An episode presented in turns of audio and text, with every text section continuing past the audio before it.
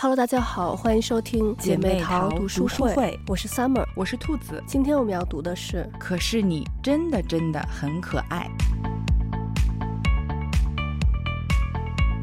今天咱们读的这本漫画，在这个微信读书上面是有百分之九十二点八的人推荐的一部神作。嗯、对，我觉得。看了这个漫画，真的是感觉特别贴近现实生活，嗯，所以里面的这个主人公就很像，就是咱们这种每天可能特别努力的生活，但是有的时候可能会被现实生活打倒，被打倒之后，有的时候可能会想躺平一下，当一条咸鱼，但是不久之后就又会重新振作起来，然后元气满满的在面对每天的这个新的生活的，就咱们这种普通人。对，就是我也觉得这本书是看了之后会特别特别的治。治愈，嗯，就是它又有和你很相似的地方，然后又给你提供了一些新的看问题的角度，嗯，所以这本书就是看起来很轻松，然后又能给人一些小小的启示，就是很温馨、很治愈。嗯，对，没错。我看这本书里头有一个是那个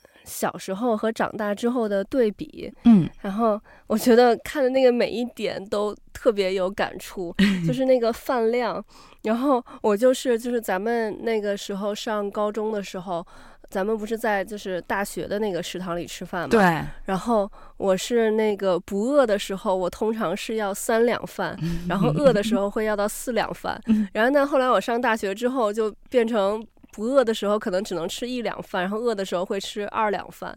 我就感觉就是小的时候真的好能吃，然后长大之后就。就感觉一下就是胃口就变小了，然后还有那个抗冻那个，我觉得也特别现实。嗯，就是小的时候，你像咱们那个时候穿校服，就特别不喜欢在里面穿毛裤呀，或者是毛衣什么的，就觉得。会显得那个特别臃肿嘛，嗯，然后但是我觉得我现在就是一到冷的时候，一到冬天就都不用，我就虽然就是爸妈不在身边，但我觉得如果爸妈在身边的话，就都不用爸妈提醒我，我自己就会想穿上毛裤，真的。然后我周围的人也就也都是，就是感觉现在到现在啊，就什么美啊什么的无所谓了，就。就是暖和最重要，就赶紧穿上一个暖和的衣服就好。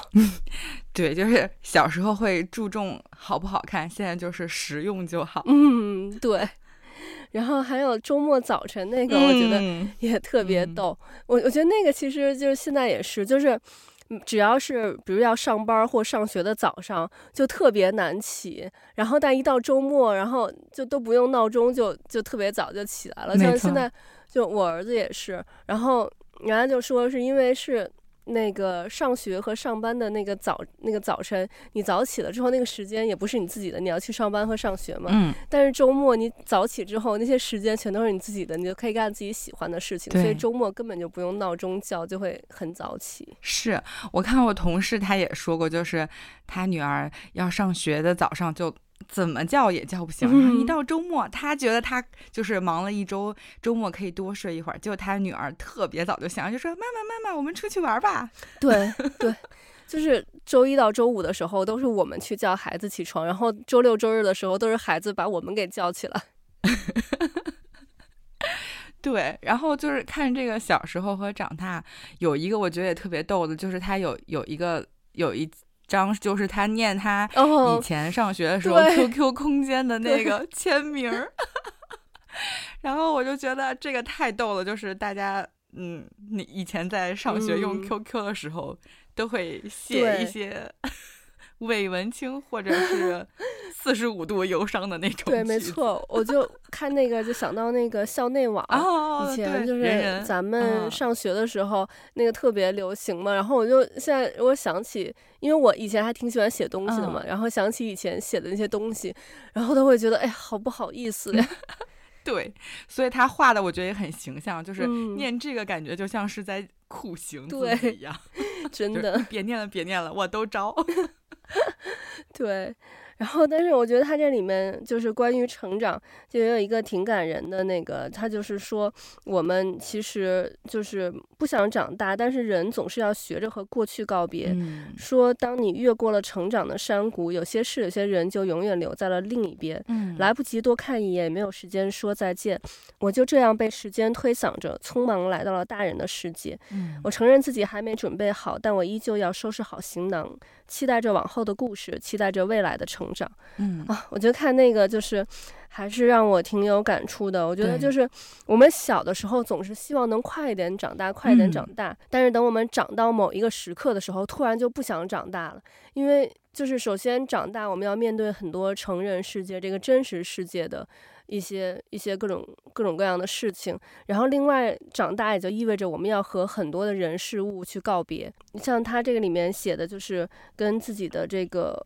呃，姥姥嘛，就是外婆，嗯、因为我我们家的老人岁数都比较大，所以就是呃去世的都比较早。然后我奶奶是就是呃算就是去世比较晚的，是我工作之后，我就是我刚开始工作的时候，我奶奶去世的。然后所以我跟我奶奶就关系一直都特别好嘛，因为我们住的也近。嗯，以前每回暑假的时候，我都是住在我奶奶家，然后。我那个时候就是跟我奶奶小小的时候，有跟我奶奶说说，我长大之后要带你去哪儿哪儿玩啊什么的，就环游世界什么之类的。然后，但是就是等我刚工作也就一两年吧，然后我奶奶就去世了，就我还没有时间，还没有机会去实现我对她的这些嗯呃承诺，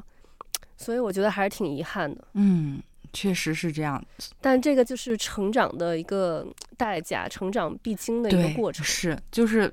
慢慢长大，其实也就意味着你会慢慢失去很多东西。嗯嗯，对，所以你说这个，我突然也想到，它其实里面也也有一几章是写那个宠宠物的，嗯、就是关于小猫小狗。它后面那个有有一章就是说之后去到天堂，然后他就说你的小狗和你的小猫其实也在这儿一直在等你，嗯，然后你们就终于又可以见面了。我当时看到那个觉得。他这个就是画的也很温馨的，就就一下也很戳心。嗯，不过他就是表现猫和狗对人不同的那个态度，就是也很符合猫和狗的性格，就非常好笑。然后就是就是你对狗狗特别好，有个狗狗就是啊，它是我的那个好朋友，是我的主人。然后到猫猫这边就是你也对它很好，然后猫就说嗯，我是你爹，就这种感觉都很传神，真的是。就感觉猫就是我是你的主子。对，另外这个书里头有几篇这个漫画，我也觉得印象特别深刻。就是有一个就是说，嗯，有有一个有的人就是天生感觉天生脾气好嘛，就是别人可能不小心水洒到他身上呀，他也不会在意什么的。嗯。然后，但是他说，其实就是当有人觉得他们脾气好，在一旁肆意妄为的时候，他们只不过是把坏脾气都收敛起来了。嗯。我觉得这个真的就是，就是因为其实我觉得像咱俩都是可能，嗯，算是这种脾气好的人。就是我很很不喜欢就是在外面和别人发生这种冲突啊，或者是争吵。然后，所以我尽量就是在外面，嗯，有什么事儿的话，就如果要有可能发生这种冲突的时候，我就会可能先退一步，嗯，这样子。但是我觉得这个就是。嗯，不代表我是软弱的，我只是就是不想和别人发生这个冲突，嗯、但是我也是有我的底线的，不是说就是你可以随便就是去嗯、呃、对我肆意妄为这样子。嗯，对，我就觉得作者有一句话说的很好，就是没有人是天生就是好脾气的。嗯，就大家其实都有自己就是不喜欢某一样的东西、某一个事，或者是就是都是有自己的底线的，嗯、所以。呃，没有，不，只是不想和他去计较，对，但不代表说他就没有脾气。其实我们都知道，这就是说明他的这个修养很好，他没有把就是说要跟你正面起冲突，嗯、这其实并不能解决这个问题。对，但是有很多人会把这个事情就当做说，哦，那你没有。哎，我都这样，你没有对我怎么样，好像我就可以怎么样了？嗯、对，对他可以，他觉得可以再呃再过分一点，得寸进尺，对，对，就一点一点去去试探你的那个底线。嗯，所以我们还是都要做有修养的人。对，而且我我发现我其实是就是可能。嗯，我对大部分的事情是不在乎的，嗯、但是有一些点是我 care 的，肯定的。但你就是去去那个，就是碰到我其他那些不在乎的点的话，那我都 OK，、嗯、我就是退让一点或者怎么样都 OK。但是就是你碰到我的点的话，嗯、那我肯定是就是不会不会退让的。没错，对，我也是这样。对，我觉得可能很多人都都是这个样子，但是就是像他这里面说的，嗯、就是我觉得有的人真的是，哎呀，就就这种人，我觉得真的真的就特别糟糕。他就是，嗯、呃，比如说他说你那个玩具好丑啊，然后说一看就是假货，扔了吧。然后之后他又说我这个人性子直，这样说你不介意吧？然后那个人就说我不介意哦。然后但是就拿那个小熊去打那个人，说但是我的小熊介意。嗯 对，就是我之前也看过，其实网上有很多人说过，他非常讨厌，就是拿我性子直，你说话别介意来作为借口。嗯，他说，那你既然知道你自己性子直，那有些话你就别说了呗。对，我觉得怼的也很有道理。对，就是有有一些话，我觉得真的是，就有的人会有会说话，有个开场白，就是哦，我说这个话你可能不爱听，那你知道别人不爱听，你干嘛还说呢？是。对，我觉得就是说这种这种情况只能发生在，就是比如说可能家人非常亲近的家人，比如说比如说爸爸妈妈跟孩子说话，我去教育孩子的时候，我知道这个这个事情可能他小孩他不愿意听这个事情，那我说先我就会跟他，比如我先把丑话说在前面，但是我觉得就是说 跟外人的话，咱们有没有这么熟？我觉得就那你知道这个话我不爱听，你就最好不要说这个话。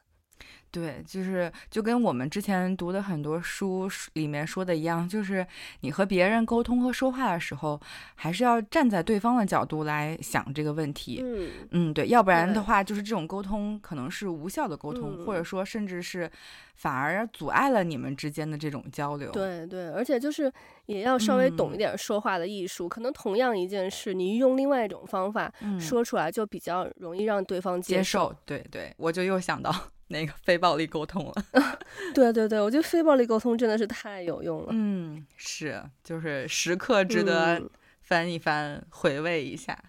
提醒自己。对，嗯，嗯，然后刚才说到了那个，就是说我性子急，你说话别介意的人，然后我就。想到了另外一种人，也是他这里面画的，就是有的人会，他这里面画的就是那个人，嗯、呃，把另外一个人的那个心给摔碎了嘛，然后，嗯，那个人就说别哭啦，是我一时冲动，给你道歉，以后不会再犯了，然后就给他递上那个胶条，让他把那个心给贴起来，然后那个心贴好了之后，然后之后这个人就就又又去骂那个人，然后那个被骂的人那个心又碎了嘛，然后骂人的这个人又说好啦，刚才是我不对，下次不会这样了。嗯，就又递给他胶条，把那个心给贴上，然后之后反正就又好多次把这个心都给弄碎了，什么什么之类的。然后他就每回弄碎了，他就去跟对方道歉，然后那个想说把这个心补好什么的。然后，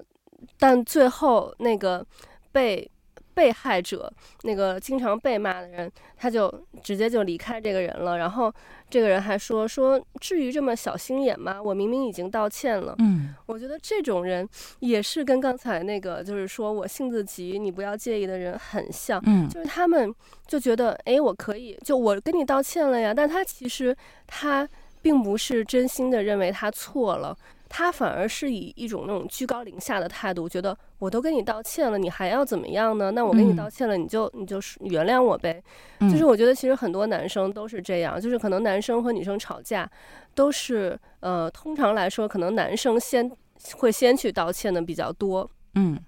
但是男生很多男生道歉就都不是他真心觉得自己我这方面可能是错了，他不会去反思自己是不是哪儿做的不好，他就觉得哎呀，那那个我就先表一个姿态吧，我就先跟你道歉了，我都跟你道歉了，那你那你也就就服个软吧，我给你那个给你个台阶下，你就顺着顺着这个台阶下来吧。但是其实这个最原始的问题，他们为什么争吵的这个问题还没有解决，然后之后。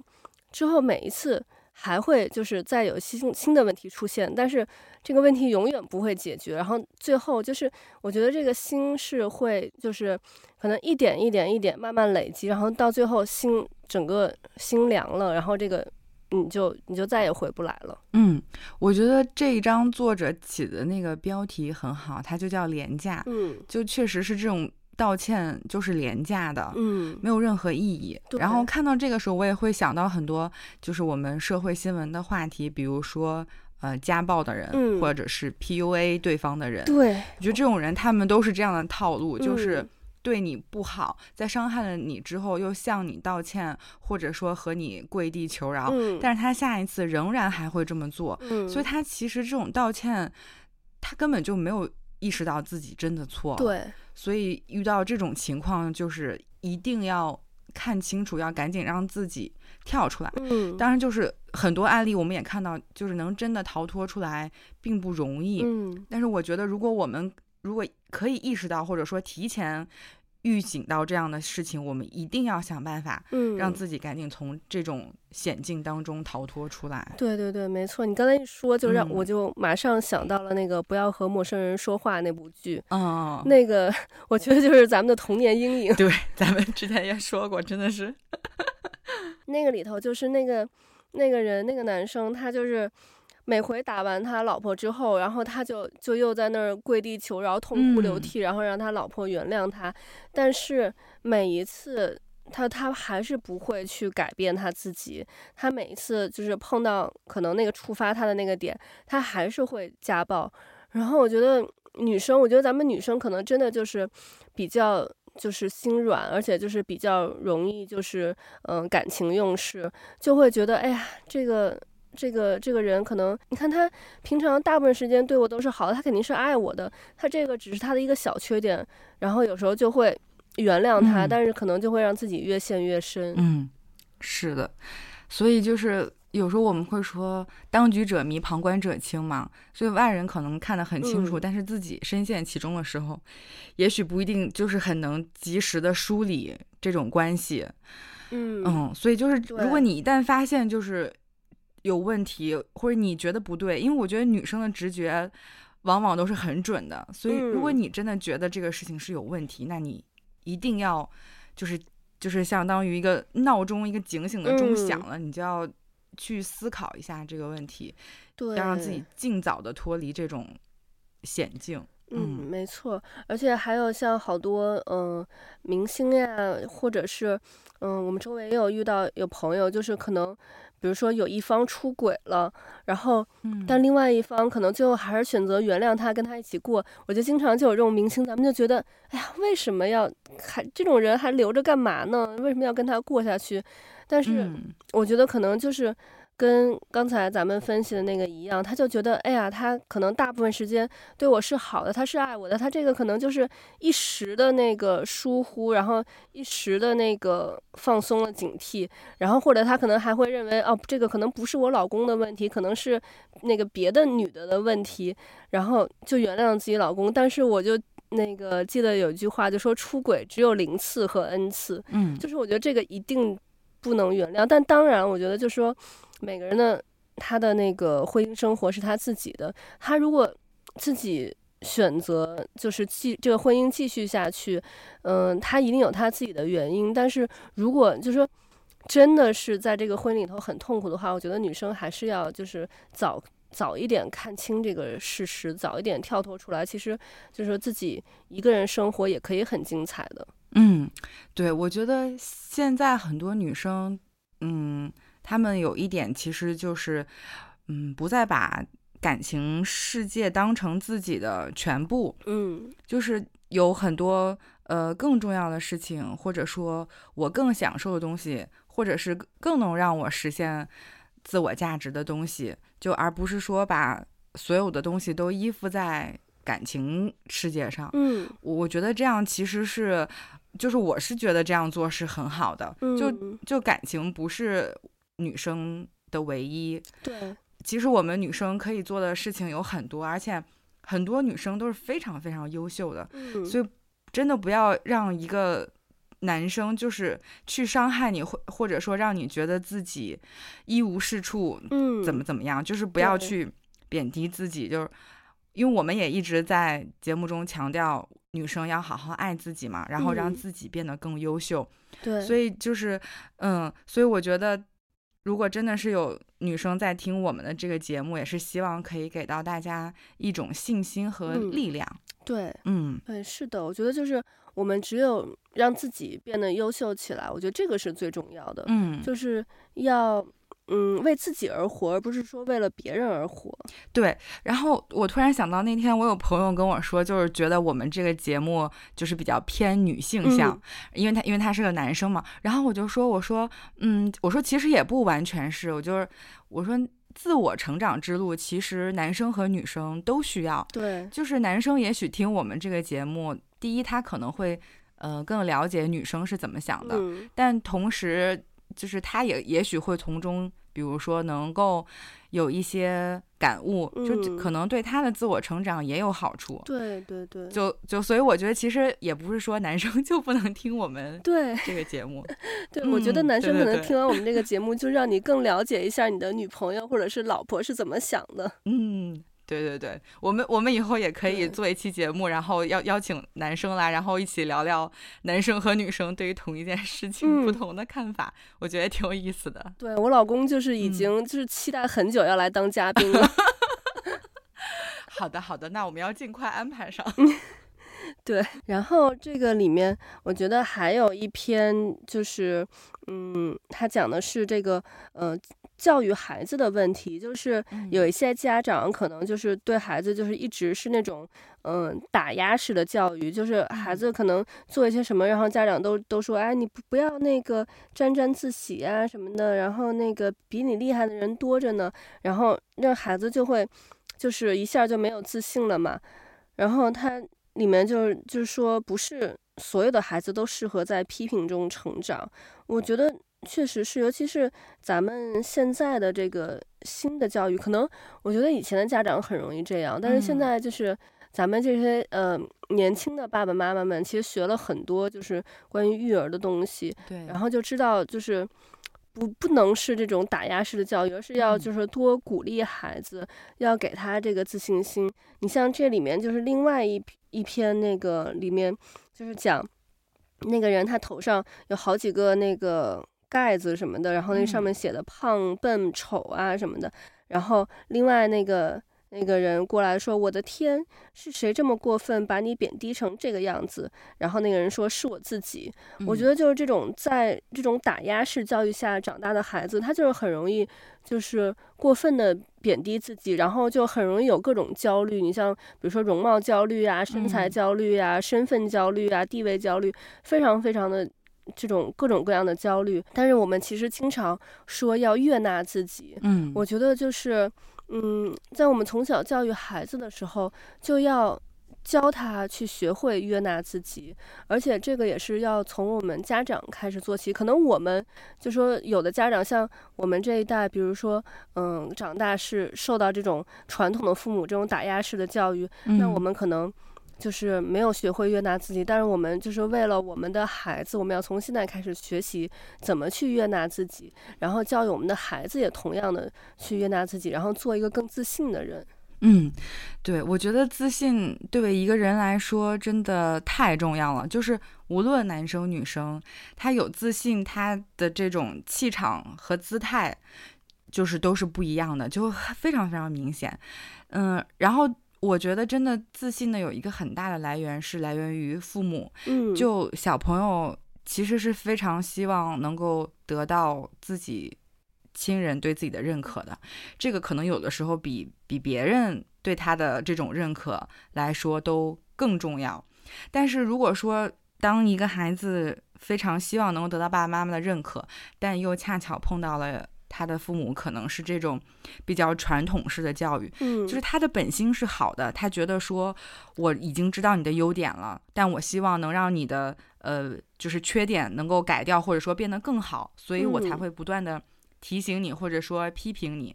但是就是这也就恰恰是因为没有站在孩子的角度去考虑这个问题，可是小朋友其实是很需要父母的鼓励的，然后他为了不断得到父母的认可，他可能会。不断的去改进自己，让自己做得非常好，但同时他内心一定是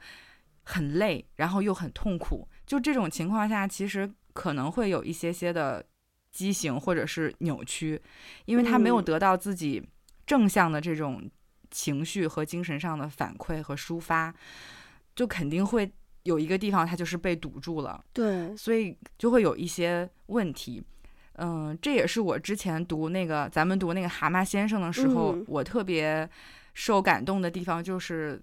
他告诉我们是，即使父母是这个样子，但是你还可以展开自救。嗯，就是如果你意识到了这个问题，那么你就可以从现在开始自己去为自己做一些事情。对，所以我当时觉得，为什么那本书那么畅销，它的原因就是在这个地方。就是这种自救，其实对于我们现在现代人来说是很重要的。嗯，尤其是比如说这几年又因为这个疫情的原因，其实很多人的生活肯定都和都有多多少少有一些不如意，或者是心里会有一些不开心。那怎么办呢？其实很多时候别人都帮不了你的。嗯，就是这个时候，我觉得自救这种心态的自我调节就特别特别的重要。嗯，所以我也是很希望，如果能听到咱们这一期节目的朋友，就是也可以，如果你也觉得自己可能意识到有这方面的呃问题，那一定要想办法来自救。这个可能比再去说想要得到他人的认可来说要更重要。就是像你说的，你这样才真的是接受了自己，然后从而悦纳自己。嗯。对，没错。嗯，你像他这里面，其实另外有一篇就是有说到这个抑郁症。嗯，就是这个人他呃有抑郁症，然后他是周围的一个朋友，然后他就跟他说：“我今天听别人说你有抑郁症，哎。”然后那个他的，然后周围就有很多朋友就都过来关心他嘛，就是也帮着安慰他什么的。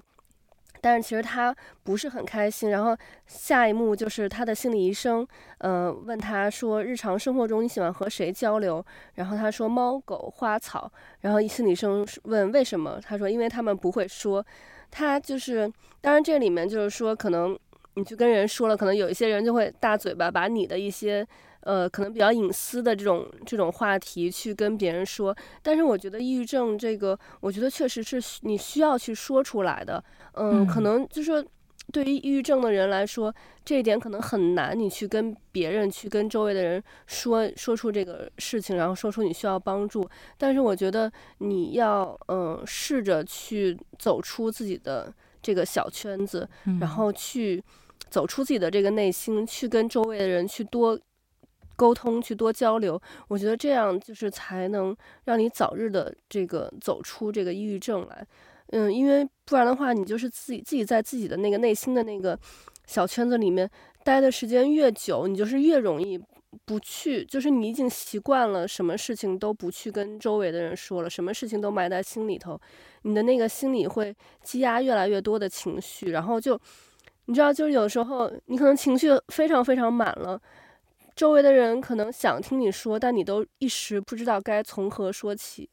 我觉得，所以就是要还是要经常的和周围的人交流，就是把这个嗯、像水一样，嗯、呃，把它给疏通开了，我觉得就好了。嗯，我觉得你说的特别对，就是不能让自己的这个心里就是都装满了是这些不好的情绪，要把它倾倒出来，这样你才能去装下。别的开心的东西，嗯嗯，所以真的是情绪问题，就一定要给他找一个出口，要让他发泄出来，要给自己一个一个疏导。就是我觉得一定可以找到一个方式，是你觉得你可以抒发你情绪的，所以就是一定要让自己的这个情绪把它发泄出来，嗯，而且就是像呃这个书里面画的一样。就我们会说，人类的悲喜并不相通嘛，就是可能对方他也是想关心你，但是因为他没有办法切身的感受到你的那种痛苦，嗯，所以他可能表达的这种方式，嗯，是不太合适的，嗯，嗯，就是我我觉得可能还是就是，也许可能我想的太天真了，就是我总还是觉得他来和你说这个事情，应该还是希望可以帮到你啊。嗯，或者说希望你能够嗯开心一点，嗯。嗯，所以我觉得我们也不要太太过于去觉得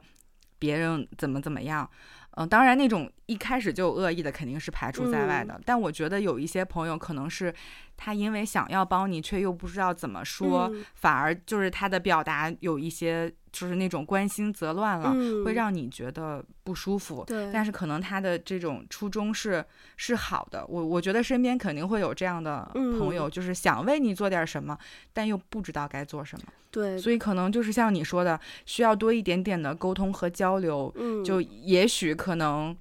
他就能帮到你。嗯，对，就是我我总还是希，对，我觉得咱俩想的是一样的，都是希望有抑郁症的朋友是可以走出来的，而且我们也看到很多例子，就是他他经过自己的努力和周围人的帮忙，他慢慢是可以走出来的。嗯，所以我觉得就是不要放弃。这种尝试和努力，嗯，对，没错，我觉得就是，嗯、呃，有抑郁症的朋友，我觉得就是，首先我们要先试着打开自己，嗯，就是我们要持一个开放的态度对周围的这些人事物，嗯、因为有抑郁症的人，我觉得很容易就是把自己的心给封闭起来了，嗯，然后他封闭起来，他就是时间越久，就是越不会让周围的人进来，但是我知道就是真的很难，但是你一定要试着。把自己的心打开，对，而且有的人可能会担心，说自己去和别人说，会把自己的不好的情绪也带给别人。嗯，但是我觉得就是不要这么想，你的真朋友一定会在这个时间想办法来帮助你和倾听你的。对，就其实你在这个时候是很需要这样的倾诉和倾听的。嗯，这个这个其实很重要，所以。就不要害怕去和你的好朋友说这个事情。其实有时候你会觉得可能说出来了，也许你哎，你可能哎，好像松了一口气了。嗯，就不是说你的朋友不能接受，或者说他不能承受这些是可以的。嗯，嗯，对，我觉得有的时候真的就是。我觉得是一念之间的事儿，有的时候我们就是，嗯，那个脑子没有转过来，嗯、然后你就容易自己陷在那个牛角尖里头，然后就越陷越深。嗯，其实有时候你那个脑子那个转过来了，嗯，一下就豁然开朗了。对，就是像可能就是旁观的人，他可能一下就看到这个问题的所在，他可能稍微点你一句，你就嗯清醒了，就跳出来了。嗯，对，没错，就像这个里面另外一篇，就是呃，有一个小孩在那块玩荡秋千，嗯，然后有一个那个大人就在旁边拿着一罐啤酒，然后感觉很郁闷的在那儿嘛，然后那个小孩就问说：“大哥哥，旁边还空着，你不玩吗？”然后那个人就说：“那是属于孩子的快乐。”说大人的是这个，就指了指那个啤酒。然后那个小孩就他妈妈叫他回家了嘛，然后然后他就走了，然后他一会儿又跑回来说。那你为什么不能同时拥有两份快乐呢？你可是个 大人呀。嗯，我觉得这个就是，咱们有时候可能，你像他这个人，就是他可能就是有一点郁闷，在正在那儿喝啤酒呢，然后他就陷在自己的那个情绪里头，然后但是小朋友就是一语道破真谛。我觉得有时候小孩儿反而就是容易说出真理来。嗯，他就是说。你为什么不能同时拥有两份快乐呢？你又可以拥有成人的快乐，就是喝啤酒，嗯、又可以拥有小孩的快乐，就是玩荡秋千。你是一个大人，就是我觉得，其实，在咱们小的时候，咱们总觉得大人想要什么就就能有什么，然后想怎么样就能怎么样，就咱们会觉得大人能完全掌控自己的生活。但其实现在长大之后，发现并不是这样的，嗯、觉得反而小时候拥有更多的自由和快乐。嗯，但是。但是小孩的心里，他就觉得你是一个大人，你可以同时拥有两种快乐。其实确实是，嗯，就是有的时候咱们就是一念之间，你想通了，其实就好了。对，所以我觉得他这句话写的特别好，就是成长的烦恼有千百种，唯有快乐永远相通。嗯，哎呀，我当时看了觉得说，哦，说的好有道理啊。对，就是就是像你说的，嗯，成长了之后，就是你可能会发现，哎呀，其实。就生活和就完全不是在你的掌控当中，不是在你的计划当中，嗯、就跟你想的可能是完全不一样。对，而且你大了之后，你肯定做事情就会想的更多了，可能有一些思前想后，甚至有时候就畏首畏尾的。嗯、但是你看小朋友，就是就我觉得小朋友反而会很通透，嗯，他就是一下子就会看出来，哦，你其实也可以这样做呀。对，就是想的更。对，我觉得就是咱们现在脑子里太多东西了。你像小朋友，反而他脑子里没有那么多东西，嗯、然后他看的反而是能最、嗯、看的最明白。对，是。我觉得这个就让我想起来有一个有一个事儿，就是你像我们就是家里头可能很多东西，但是我们家就是如果多了一个新的东西，我们家两个小朋友永远会第一时间发现。然后这回就是因为。我闺女把她一个玩具落在我朋友家，然后那个今天我们又去了那个朋友家，然后呃，我朋友就说，因为他那个玩具是落在我朋友家，他们家那个玩具房里，就是里面有一个屋子里头全都是玩具，就是而且是特别就是乱七八糟的。然后他说他两个儿子也是，就是第一时间就发现了那个。多出来的那个玩具，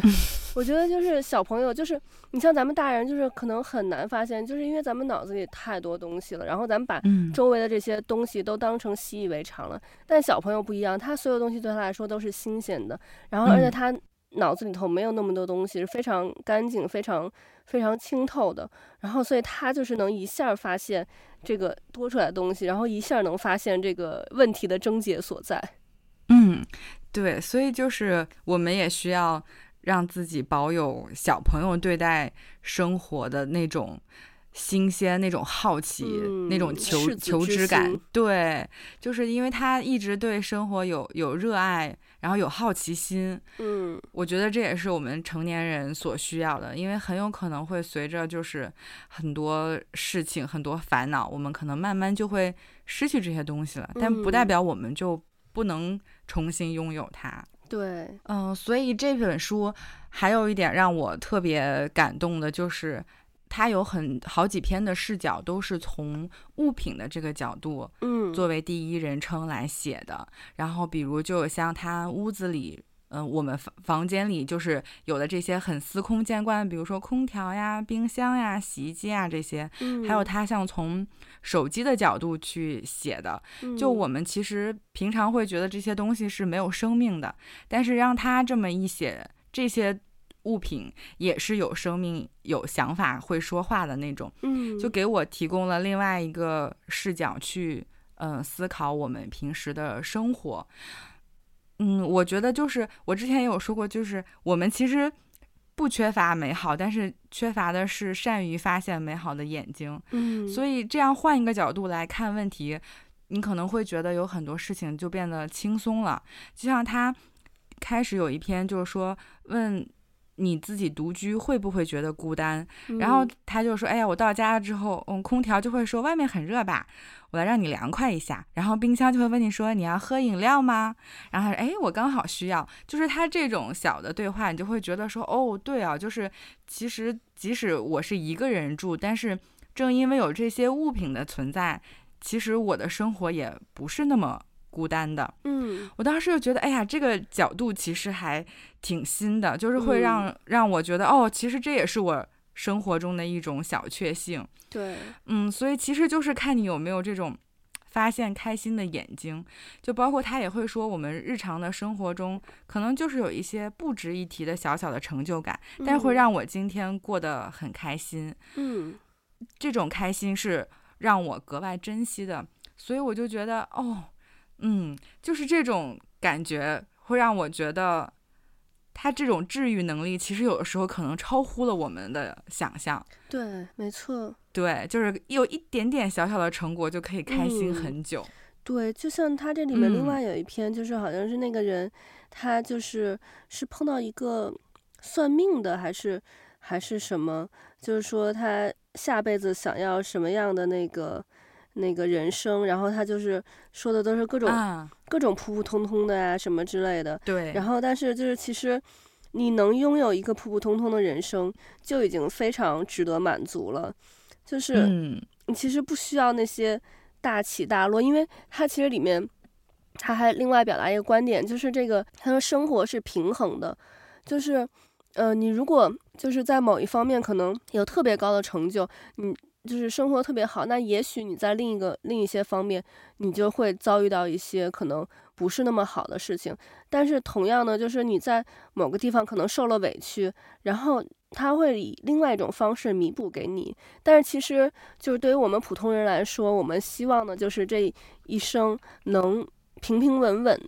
的过去其实就很好了。嗯，对，就是因为我们可能会觉得说，哎呀，好像人到中年还一事无成，怎么怎么样，嗯，会有这种感觉。但是就是像它里面画的一样，其实普通就是很正常呀，就是 像咱们上次说脱口秀那个姜子浩他说的就是，哎、嗯，我二十多岁就是。我我没有成功，就是没有晋级，这这是一件其实是一件很正常的事情。嗯、对，就是一上来就说第一次参加节目就能成功的人毕竟是少数人，嗯、所以就是能够去接受自己的普通，其实也是一种对自己的悦纳。嗯嗯，没错。我就觉得他这个书里面很多就是感觉是画出来，好像这个点很小。但是你仔细思考，他背后想讲的东西还是还是挺多的，就包括他写这个物品，嗯、其实我觉得他也是想说，就是我们不仅是要敬畏生命，就我们也应该尊重我们周围的这些物品或者说是工具，嗯、因为有他们，就是我们的生活才会变得更便利。那我们在使用这些东西的时候，其实我们也应该就是珍惜它。就他还是说了一种，我们要就珍惜周围我们现在已经有的这些人啊、事啊、物啊，所以我觉得，对对，没错，就是要心存感激。真的，我觉得虽然是就是他评分这么高，然后被评为神作是有原因的，就真的是，嗯，嗯，写的很好，画的也很好。对对对对，没错。就其实看到那个手机的那一张的时候，嗯、我真的特别感动，都有点就是看那那一张，感觉有点想哭。就是感觉手机，咱们每天或者说这种咱们周围的这些物品，每天在用，然后你觉得它不好用了，然后你就要换掉它。嗯。但实际上。就是它对你的感情已经那么深了，对，而且他就是一直在为你服务，一直就是全心全意想的都是你。对，你这么一说，我又想起那个《玩具总动员》了，嗯、就是对，也许可能夜里你睡着了，这些东西它、嗯、它也是有生命和感情的。OK，那我们这个月就是读了很多这种漫画呀，还有这个。呃，童话寓言这种的感觉还是挺轻松的。嗯，其实我觉得就是这种漫画什么的都挺治愈的，感觉看完之后就是这一个月的心情都特别好。因为上一个月看那个萤火虫小象，哦，就是感觉一直都特别压抑。对，我们也需要就是一些普通的调味剂。对对对，就需要一些就是这种温暖的这种东西。嗯，然后我们下个月会。呃，看一些这种改编成电影或者电视剧的这个原作，嗯，我还挺期待下个月的这个主题的。嗯，对，我也是。嗯，嗯，然后大家如果平常有一些什么想看的书的话，也可以给我们留言。嗯，然后我们就是会会根据大家给我们的留言，然后去去读一些大家想看的书。嗯，对，我们可以一起来分享读后感。嗯，对，没错。OK，那我们今天的节目就到这里了，我们下期再见，拜拜，拜拜。